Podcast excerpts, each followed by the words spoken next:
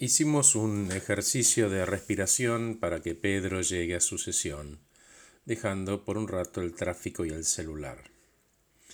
Veníamos en sesiones pasadas trabajando un aspecto que se presentaba de forma constante, pero nunca decidía poner sobre la mesa. Quiero ser perfecto. No puedo ni me permito el error. Cuando cometo un error, no lo concibo y me provoca odio. Contame, Pedro, ¿qué es ser excelente para vos?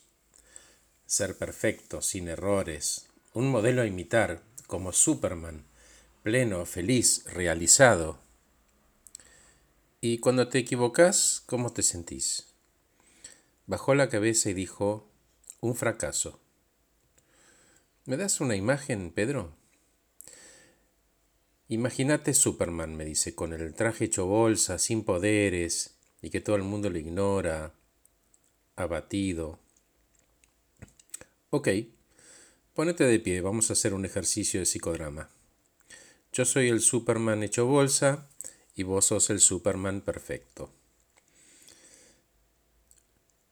Adopto la posición corporal del personaje hecho bolsa, medio encorvado, la defensiva, y le digo, decime todo lo que tenés para decirme.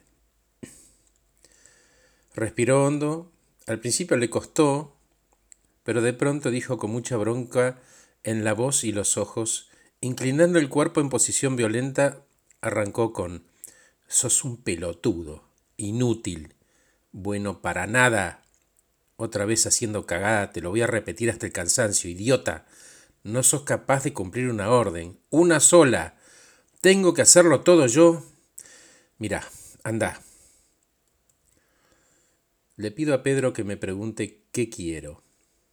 Bueno, dale, habla de una vez por todas, decime qué querés.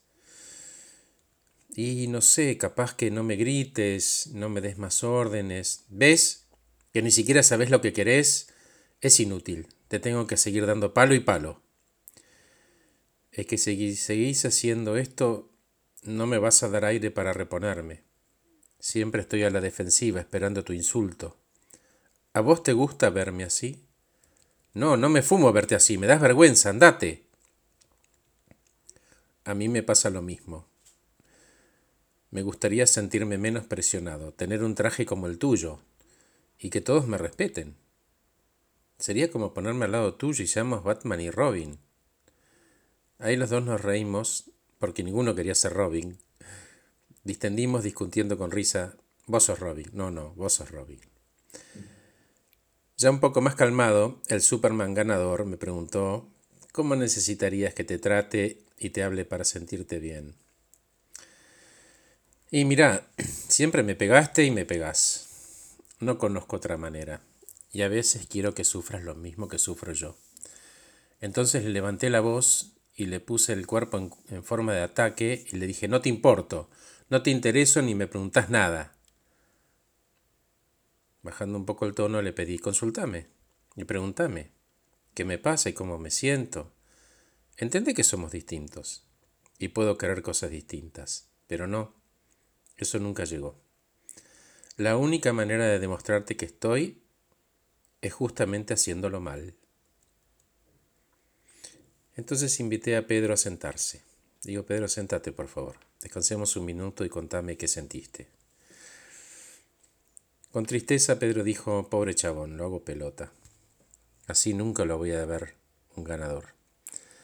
Si lo trato bien lo sumo y somos dos acompañándonos. Y se reó y me dijo, mejor no Batman y Robin, mejor Superman y Batman, son pares. Lo que te sirva, Pedro. Los dos en el mismo proceso, manejando el mismo vehículo, uno en el timón y el otro en las velas, contentos, y orgullosos del trabajo del otro. ¿Qué necesitas, Pedro, para familiarizarte con la llegada del nuevo a tu vida, con este nuevo aspecto? Mm, buscar una nueva manera de hablarle. ¿Seguro? Y antes, si lo escucharas, ¿qué crees que te pediría? Y que entiende la rabia que me provocó con su actitud pasiva todo este tiempo y que va a poner más atención para no equivocarse y que le va a llevar un tiempo, pero quiere que cuentes con él. Contame cómo sería si tu Pedro exigente pudiera hablarle de una manera distinta. Qué momento, a ver. También entiendo tu dolor por tanto maltrato, me disculpo y te pido que si me olvido de consultarte me lo recuerdes y me tengas paciencia. El proceso de encontrarnos es de los dos. Tenemos que recorrer el puente y estar juntos en el medio. ¿Y qué responde el Pedro cascoteado? Primero te agradezco porque sé que estás haciendo un esfuerzo. Te confieso que estoy tan poco acostumbrado que me hables bien, pero me alegro que si hay otras posibilidades puedo levantar la cabeza y la mirada me alivia. Espero poder creerte y que aparezcas más seguido. Se entiende, Pedro, ¿no? Una nueva actitud produce primero una conmoción desde el entendimiento y entro en el espacio de aprendizaje y transformación, porque yo decido que así sea. Podés cambiar tu actitud hacia la excelencia. Entendés que el maltrato te aleja de la excelencia, ¿no? Sí. Me hace perder energía y foco porque me distrae. Me ocupo de castigarlo perdiendo tiempo en algo que no suma al propósito. Entonces ahora con esta mirada nueva, Pedro, ¿seguís creyendo que la exigencia es la manera de ser excelente?